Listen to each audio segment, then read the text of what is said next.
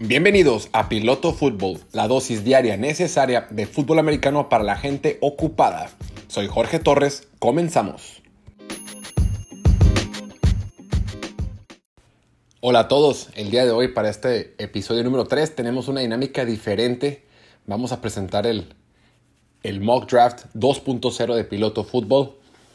Eh, es diferente al pasado que hice, el otro lo pueden consultar en, en mi cuenta de TikTok. En esta ocasión ya le metimos algo de trades que creo yo que, van a suceder el, 29 de abril. Y bueno, entonces en esta ocasión vamos a repasarlo completo, las 32 selecciones. Vamos a irnos rápido para alcanzar a cubrir todos los equipos y todas las posiciones.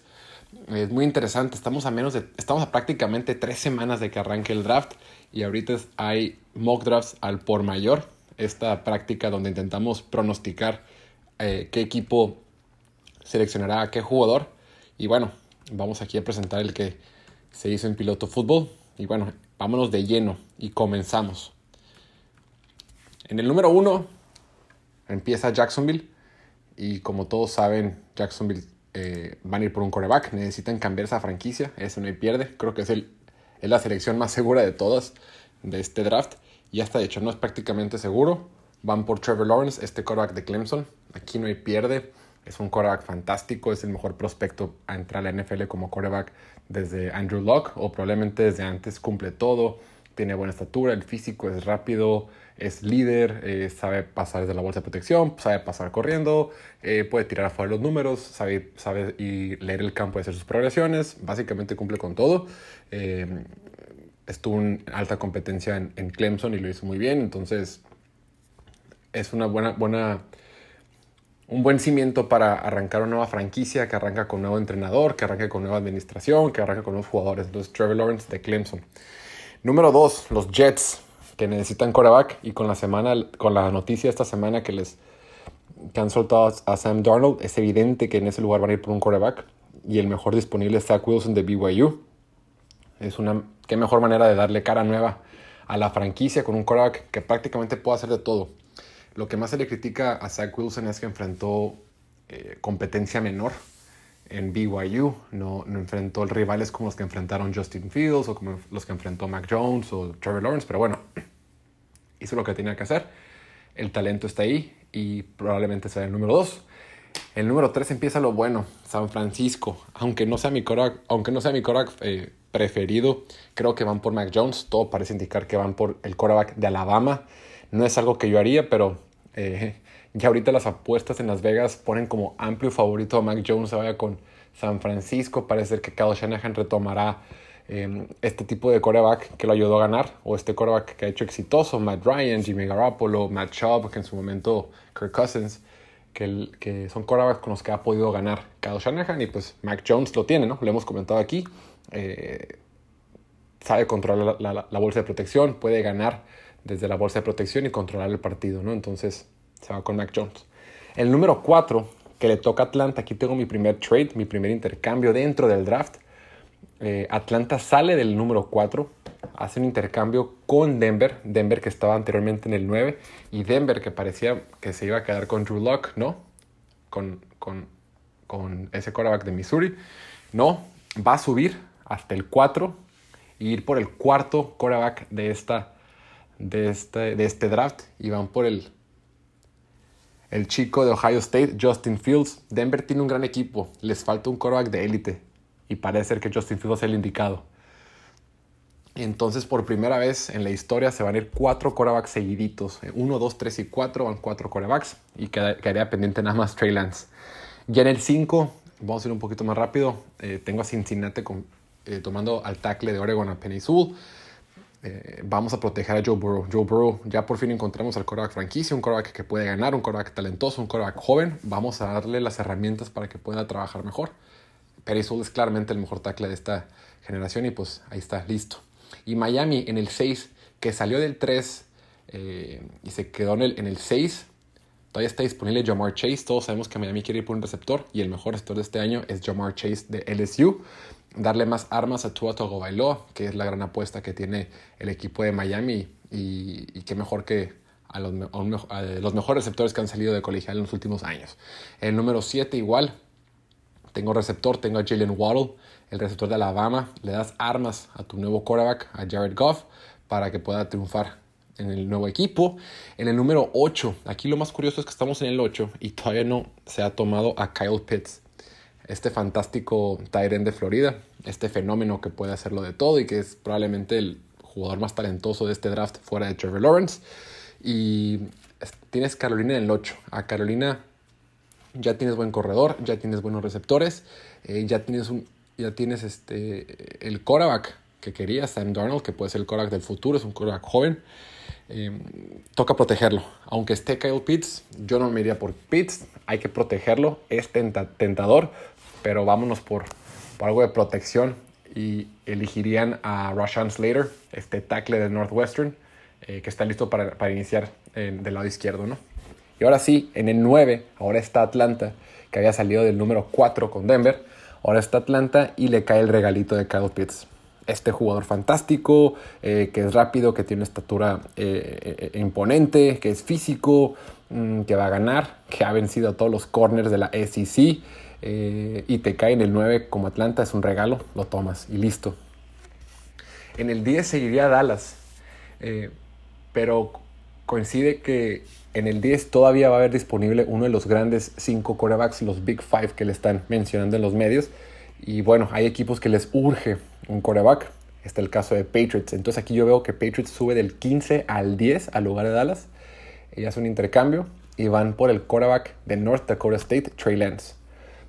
A Patriots del 15 al 10 no tendrían que pagar tan caro como, como pagó en su momento San Francisco que brincó del 12 al 3, ¿no? pero del 15 al 10 es algo más razonable.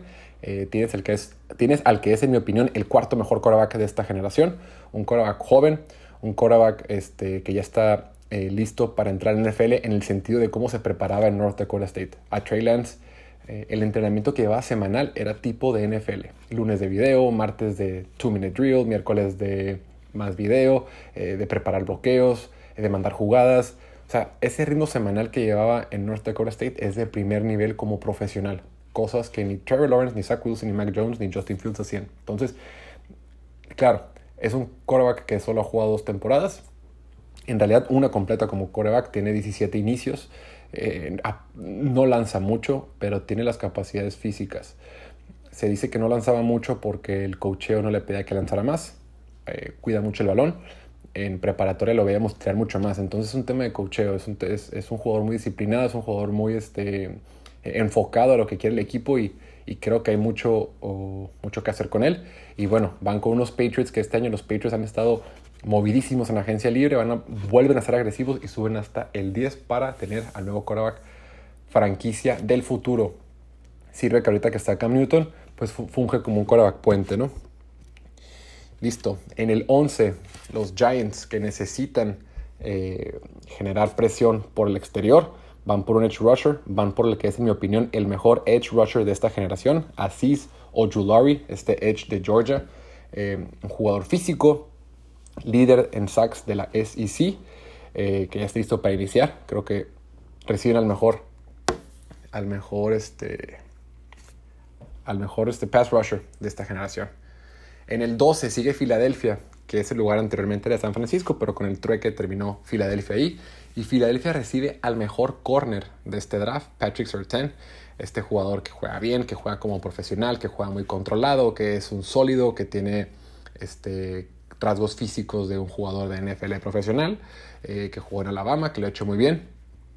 El mejor corner de este draft por mucho. Ahora que salió la noticia de Caleb Farley, definitivamente Patrick Surtain es el número uno, entonces eh, Filadelfia creo que bastante razonable, no, nada mal. En el 12 tenía el mejor corner de la generación.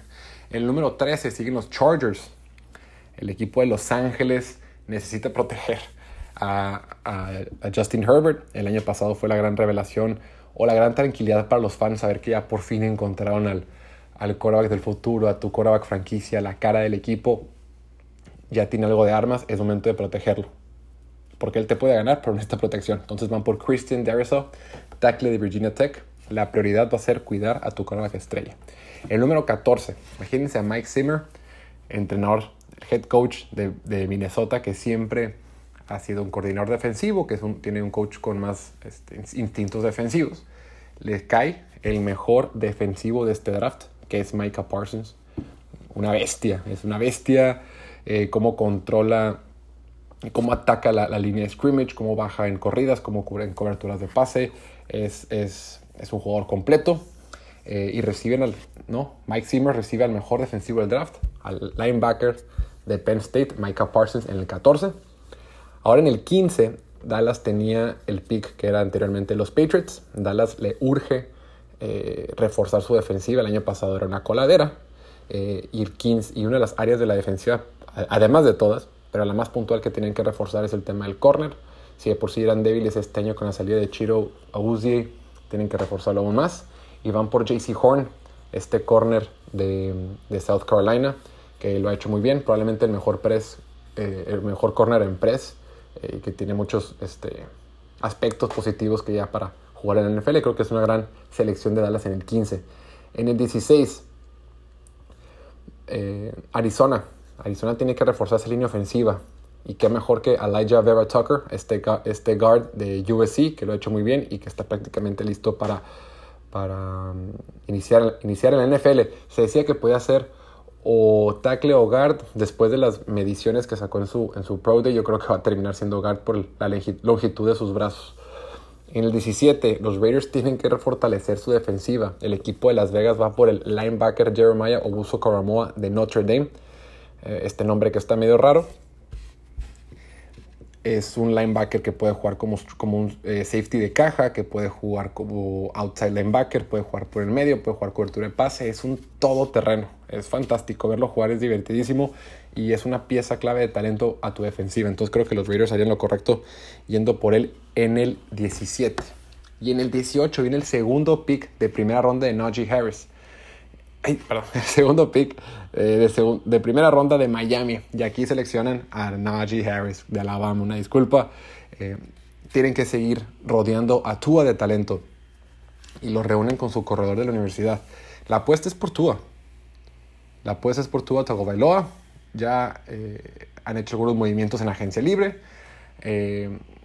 algo de receptores. La da a Jamar Chase y ahora le da a Najee Harris, que es un jugador explosivo, un jugador completo, un jugador de tres downs, un jugador em, que destaca por su habilidad para, cachar, para atrapar el balón saliendo del backfield, eh, que corre muy bien, eh, que corre entre la, entre, entre la línea, corre por fuera, bloquea, es de los pocos corredores de esta generación que bloquea bien, entonces creo que es fantástico tener al mejor corredor del draft en el 18. En el 19, pues por cómo se va desenvolviendo el draft, eh, hay algunas sorpresas interesantes. Todavía no sale Devontae Smith, ¿no? el ganador del, trofeo Heisman. Eh, todavía no sale eh, otro receptor. Eh, Pay, que muchos tienen muy altos, todavía no sale. Entonces, bueno, hay algunas opciones para Washington. Washington, creo que son sus siete frontales, creo que son los mejores de la liga. en esa defensiva hay que reforzar el perímetro un poco. Eh, creo que hay que mejorar el nivel que hay. Y creo que es buen momento para ir por el corner de Northwestern, Greg Newsom, eh, para sumar a esta defensiva poderosa de Washington. En el 20, ahora sí, por fin se va el ganador del Heisman. Es el robo del draft a Chicago que está sentadito, esperando sin moverse mucho. A los Osos de Chicago les caería Devontae Smith, el ganador del Heisman, el receptor de Alabama. Un gran talento que muchas de las críticas que le dicen por el cual ha caído mucho o no es el favorito de, mucha gente en el medio es el tema de su aspecto físico. Es muy, es, muy delgado, es muy ligerito. Y bueno, tú puedes decir, oye, ¿qué importa que sea ligerito mientras esté produciendo? En la NFL se rigen mucho por estadísticas, se rigen mucho por patrones. Y en la historia de la NFL no han habido muchos jugadores que con esas características físicas triunfen.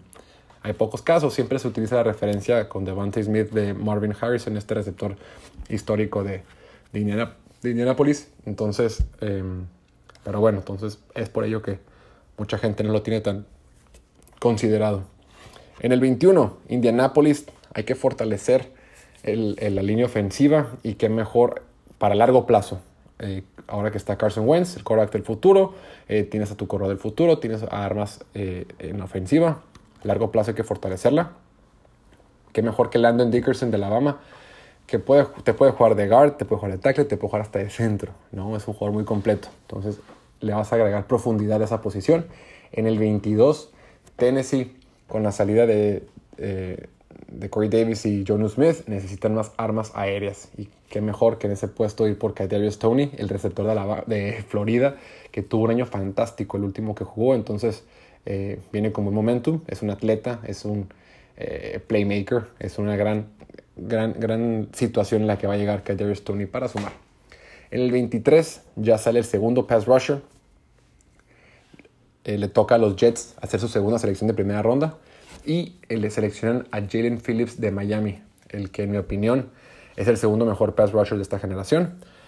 Miami, digo, Jets, aparte de que tienen mil necesidades, una de las principales es presionar al quarterback contrincante y Phillips que tuvo un año fantástico el pasado, eh, creo que es adecuado para lo que necesita ahorita Miami. En el 24, los Steelers, todo el mundo quiere que Steelers vaya por un corredor, necesitan un corredor y qué mejor que ir por Travis Etienne, el corredor de Clemson, es el mejor corredor disponible por mucho. Eh, mucha gente no le gusta firmar corredores en primera ronda. Eh, yo, yo, no veo que tenga nada de malo. Si el, si el, jugador es talentoso y no planeas firmar su segundo contrato, pues que juegue contigo los primeros cuatro, los primeros cinco años, que son los mejores años, los mejores años de su carrera. Entonces, eh, no tiene de malo. Agregar talento. Travis Etienne, que decidió quedarse un año más en la universidad, creció mucho como atrapador, como, como receptor. Entonces, como receptor corredor, ¿no?